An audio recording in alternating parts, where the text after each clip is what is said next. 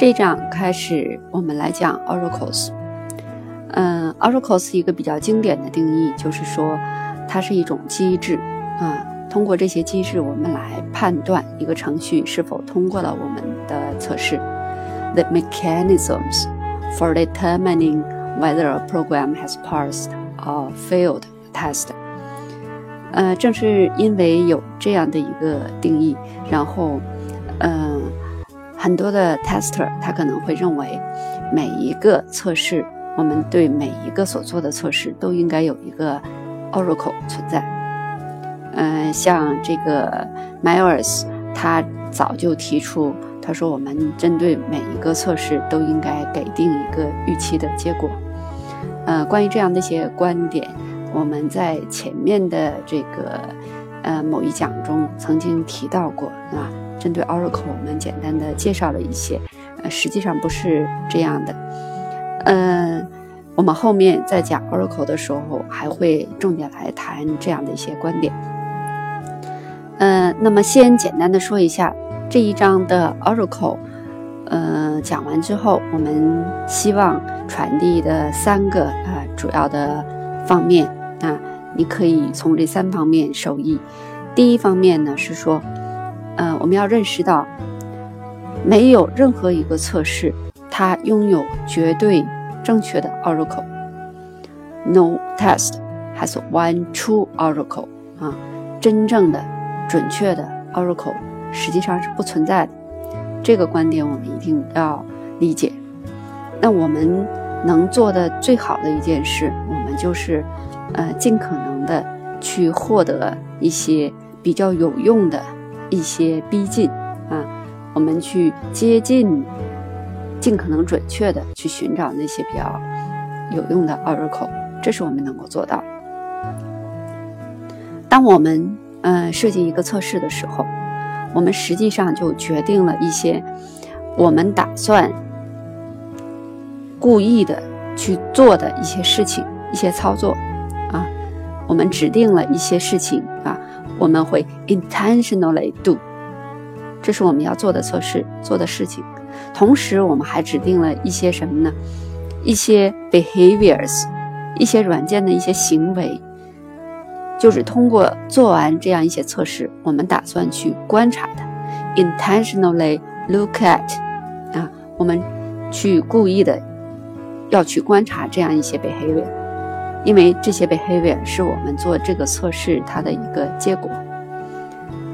也就是说，我们做任何一个测试的时候，我们都会确定我们要做哪些事情，以及我们要观察什么样的呃一个输出啊，这是一个。嗯，很容易理解的事情，但是大家有没有想到过，啊，我们这种呃描述我们描述我们的测试要做哪些事情，以及我们要观察什么事情，我们这样的一些描述，它一定是不完整的，一定是不完整啊。也就是说，通常大家所写下来的那些测试的文本啊，称为测试用例的一些东西，它一定是。不完整的，它不可能把我们测试中所涉及到的软件的状态、硬件的状态的方方面面都描写到，不可能把我们做测试之前以及做完这次之后的，呃，系统的所有状态都描述到。我们举个简单的例子，比如说。嗯，我们很少看见某个测试中，它会描述：哎，我在测试开始之前以及经过测试之后，呃，我这个计算机它的呃内存分配情况啊，这个内存它是一个碎片化的管理。那么经过你的这次测试操作以后，它变到什么样的状态了？你能指定吗？没有人能指定。但是，这个状态啊，fragmented computers memory，它一定是我们做过了这样一个测试啊，给系统这样一个激励以后，它的一个产出的一种行为，这是它的一个状态。有可能这个呃，在内存分分配方面确实出现了一些问题，但是你未必能观察到，对吗？这是一个很简单的例子啊，它很直白的告诉我们，不管我们的测试的写下来的那些文本描述如何的嗯详细，它都不可能是绝对完整的。正是因为这样一点，那么我们会得出一个结论：Oracle 这种东西，它通常情况下是很有用的。我们使用了 Oracle，确实能够帮助我们识别一些问题，帮助我们判断这个测试是否通过。但是 Oracle 很有可能是错误的。如果我们把它描述出来，你会发现它可能是不完整的，它可能是错误的。那有的时候你就会发现，哎，我做完一次测试，你感觉这个程序应该是看起来通过了我的测试。但实际上很有可能，这个程序是失败的。做了这个测试，它并没有通过你的测试，只不过他所失败的表现那个方面是你没有注意到的，你所忽略的，从而你会认为你的测试是成功的，或者是完全相反的情况，它看起来好像不对，应该是 failed，但实际上它真的是表现的一切很正常，这都有可能。那你会发现，我们做完测试以后，我们所用来决定这个测试啊，这个程序是否通过了我们测试的这个判断的标准，它并不是绝对的，它是一个 fallible 啊，是一个可能会出错的这样的一个东西，但是它仍然对我们有用。啊，我们测试中仍然需要用到很多的 Oracle 帮助我们来判断测试是否通过。那对于这样一种有可能是 followable 啊，有可能容易出错的，但是又很有用的这样的一个一些判断的一个标准吧，一些原则也好，我们就把它叫做 heuristic。那 H E U R I S T I C，嗯，针对这个词，我们后面应该还会不断的提到。那在我那本啊《海达牌测试分析》那本书里面，我专门的用了呃一个篇幅来讲 Oracle 和 Heuristic 以及它们的关系啊，这样你就明白为什么我们经常会把 Oracle 称为 Test Oracle Heuristics。那是因为 Oracle 所有的 Oracle 它都是容易出错的，但是都是很有用的啊，所以 All Oracles are Heuristics。这是我们要给大家传递的第一个很重要的观点啊！整个这一章下来之后，哎，希望对这样的一个观念有更深入的认识。然后第二个想给大家传递的观点啊，这一章，那就是虽然我们说，哎，oracles 它并不是完全绝对的准确的东西，它有可能会出错，它也不可能是 complete 的一个事情啊。每当我们想到的或者描述出来的这样一个测试，它一定有很多不完整的因素在里面。但是，这并不妨碍我们去总结出或者抽象出一些比较通用的、被广泛使用的一些判断的准则。那也就是我们，嗯，做测试的时候，我们，嗯，可能会经常会。呃，做一些比较，对吗？通过比较的一个结果，我们可能就会识别出来，嗯，这个测试是 pass 还是 fail。那么，作为这种用来比较的这种准则或者是机制，我们就不妨是把它称为一种我们大家都很广泛使用的一些啊用来比较的这些东西。那它就是一些常见的 oracle，所以。这个将是我们这张花较多篇幅给大家来介绍的，也就是说，上面第一点你要了解 Oracle 这件事情，它不是绝对的，啊，它是有可能易错的，啊，容易出错，但是很有用，啊。第二件事呢，那我们就来学习一些，啊，那些 widely used comparators，啊，widely used oracles，啊，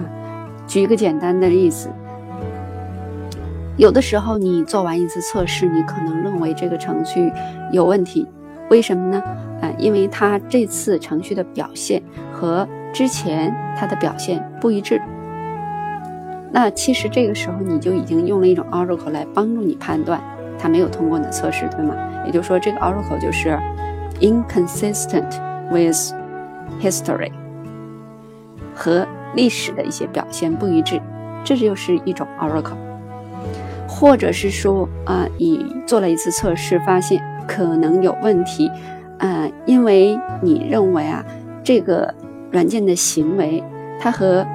呃一个你。你所预期、你认为一个比较重要的一个行为不一致，啊，这可能和你的一个一种预期的行为不一致，又是一种 inconsistent with something，对吧？又是一种不一致的这种。那么这种关系实际上它也可以作为另外一种 oracle。还有的时候你可能会发现这种 inconsistent with 什么呢？和比如说和我们这个需求文档里面描述的软件应该有的行为不一致，那它这个也是也可以作为一种 oracle。当然，同时你要知道这个需求文档本身可能就是有问题，所以 oracle 它有的时候，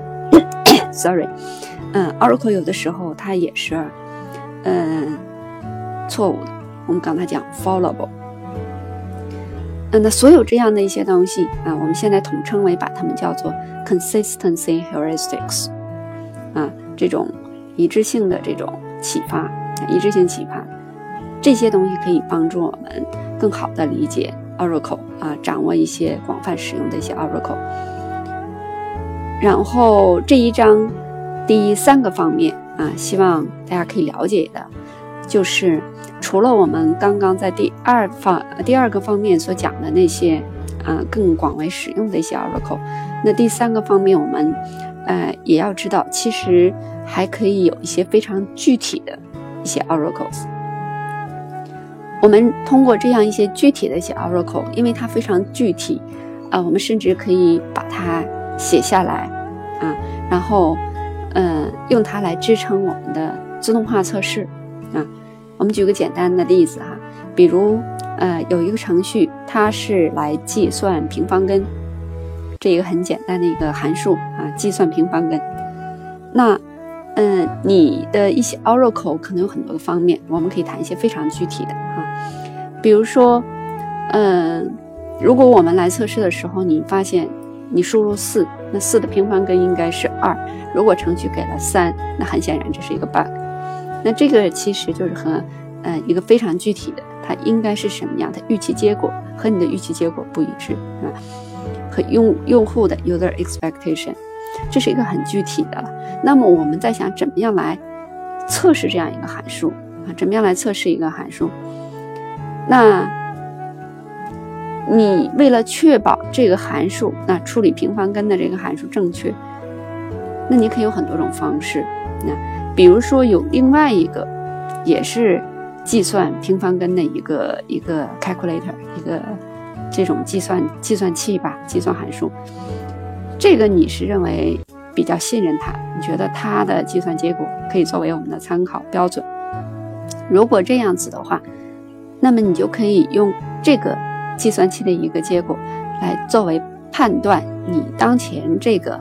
被测的函数它的结果是否。是否正确的一个标准，也就是说，我们拿另外一个，嗯，program，另外一个相当的 program，作为 oracle 来判断你当前被测对象的行为是否正确，这就是一种很具体的一个 oracle。很多时候大家都会使用类似这样的一个 oracle。那你你也可以有另外的一个方式，比如说，呃，你会把一个数再怎么样，在这个平方，把这个结果平方根再平方回去，那它应该得到原来的数啊。那么对于它所输出的结果，比如说二，你再平方二平方，它应该得到四。也就是通过这样一个做一个逆运算，那这也是你可以做的一个事情。然后来 check，如果经过这样逆运算以后，这一条不符合，它并不是等于初始的那个数四，那你。很容易就判断出这里面应该是有 bug 啊。如果它不符合，你能判断出这个程序有问题；但是如果它符合呢，你并不能得出结论说这个程序就没有问题对吧？这是 Oracle 或者我们测试的一些很大的挑战，对吧？所以为什么说很多时候我们做这个正伪的测试它很有用，就是这样啊。那这也是一种我们很具体的一种 Oracle，来帮助我们来针对平方根计算的这样一个函数啊来进行一些测试。但你还可以，比如怎么样呢？你可以，嗯，假如你怀疑这个处理平方根运算的这个函数，它的具体实施的这个算法，啊，可能会有些问题，那你可以一遍遍的调用这个函数，啊，不断的去计算平方根，不断的去计算，计算很多很多次，看看它是否会把内存消耗尽。哎，这也是你的一个测试。啊，那所有的我们刚刚讲的这样几种来测试平方根的这样一些，呃，你的策略，没有任何一种测试它是，嗯，比较彻底的、比较完整，没有。每个测试他可能从他的角度关注的一些方面，哪怕他通过了所有的这些测试，也不能是说你的测试就已经是非常完整了。可能还有一些你所你没有想到、没有注意到的一些地方，值得你去测试啊。但是因为你没有想到，所以没有去做，嗯。但是他们有一个共同特点，刚刚我们讲的这样的几个方式，他们每一个都是很具体的，就是针对平方根计算这样一个函数，很具体的一种可以判断这个函数行为是否正确的啊一个角度，并且由于它如此的具体。我们可以把它自动化，啊，把这种测试的过程、判断的过程自动化，啊，让它来自动来执行。然后一旦自动化以后，那么，嗯，我们就可以做反复的运行，做很多次、很多次，对吗？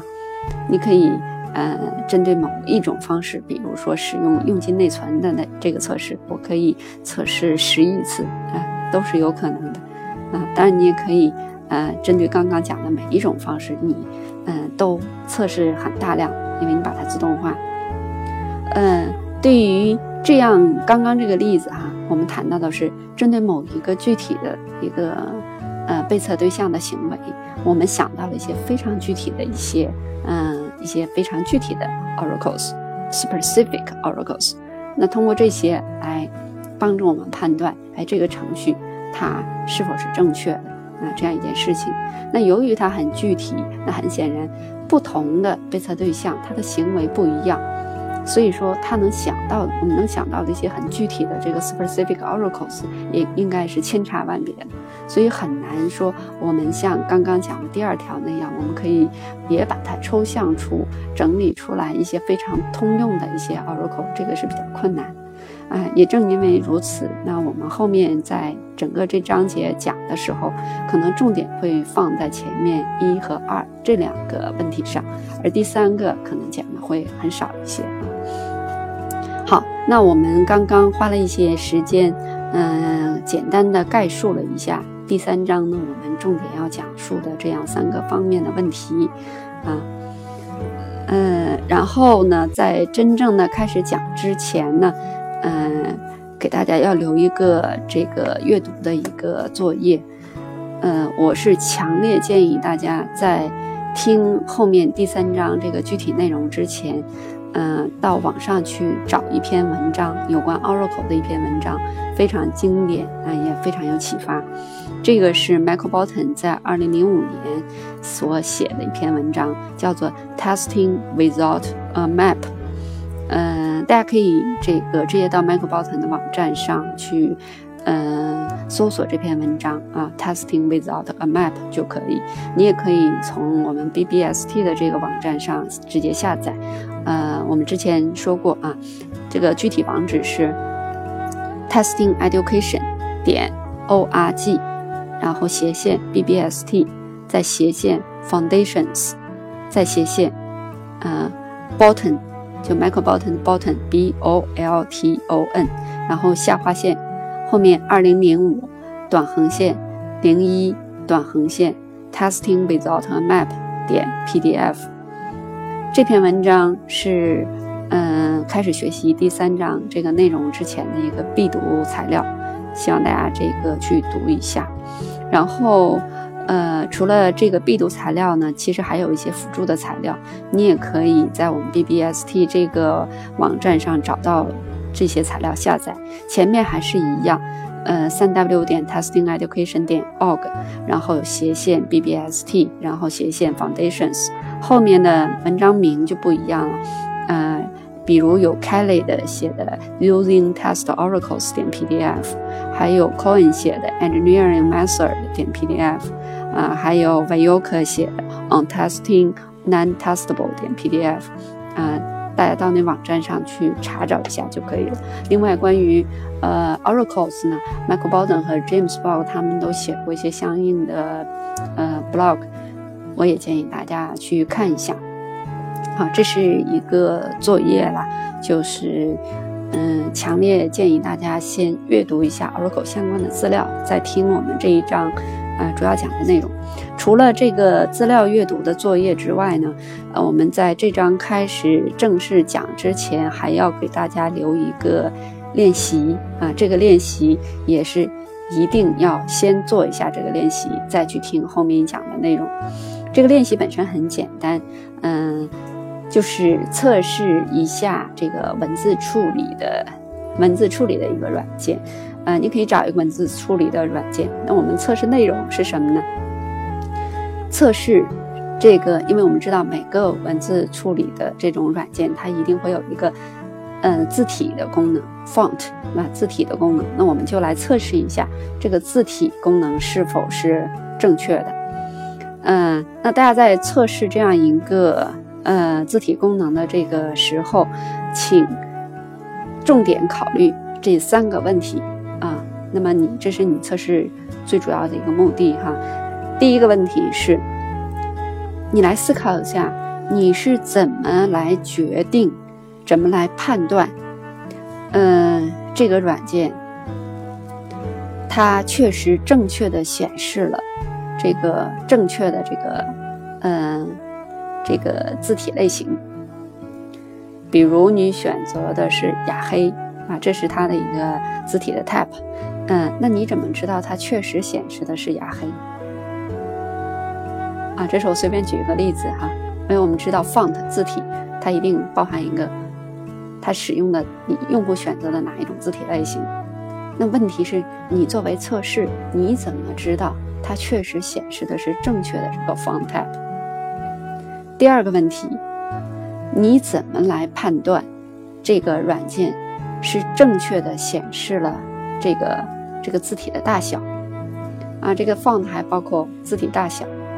啊。你除了选择某一种 font type，你还要选择一种大小，比如说十号字，对吧？你怎么来判断它确实显示的是十号字？这是我们测试中一定要考虑的问题啊。这个练习很小啊。我们平常做测试的时候，实际上不管你做大还是小的一个测试，你总是要考虑这个最基本的问题。你做了一次测试，这是一次试验，你怎么来判断试验的结果正确与否？所以刚刚我们问了这两个很小的问题，另外还有第三个问题，就算你能正确的判断前面一和二，对吧？你选择了一种字体，选择了一种字体的呃大小。然后你你有办法测试它确实是正确的，你如何来确保每当用户所指定一种特定的字体和字体大小的时候，这个软件每次总是能正确的显示出来？啊，你不能说我测试一个 OK 了，这个这并不代表着这个软件处处理所有 font 相关的内容全部正确，对吗？那你，你作为测试，你怎么来确保这一点？怎么来保证这个软件对字体处理的都是正确？每次，无论用户指定什么内容，我的软件处理都是没有问题。这是三个问题，希望大家，嗯，建议大家花大概十五到三十分钟来做这个练习，嗯，最多不能超过四十五分钟。啊最大了啊，不要超过四十五分钟，也就是半个小时左右。大家来把这个练习做一下，做的时候重点考虑刚刚讲的这三个问题。那么，希望通过你的测试，你能够呃清楚地描述出来，你对这三个问题你是如何思考的，呃，你采取了哪些具体的测试策略，啊，你是怎么做的，做了哪些事情？嗯，简单有一个提醒哈，不妨在做这个练习的时候，就应用我们刚刚那个第二章所讲的内容。啊，我们第二章讲的是 missions drive，什么 testing strategy and techniques，对吧？所以说，嗯，你要先做 no mission，对吧？你要先去知道这个练习一旦开始的时候，从这个计时开始啊，最多四十五分钟，你都要做哪些事情？你要知道哪些信息啊？然后知道你的测试的一个 mission。然后你选择一些比较适合的 testing strategy，然后你去探索，啊，然后在这个过程中，我建议你一直做一些必要的测试的记录，啊，做一些笔记，嗯，最终呢，你应该会有一个，呃，整理一下你的思路，有一个简单的 test report，来完成这次测试的任务。OK。这个就是给大家留了一个练习题目，非常非常重要啊，非常重要。建议大家无论如何，先要自己去独立思考，去做一下这个练习。好，如果你确保了刚刚我们讲的那个至少那篇必读的文章啊，Michael Bolton 那篇 Testing Without Map，还有我们刚刚这个练习你全部做过了之后，再听下一讲。Good luck。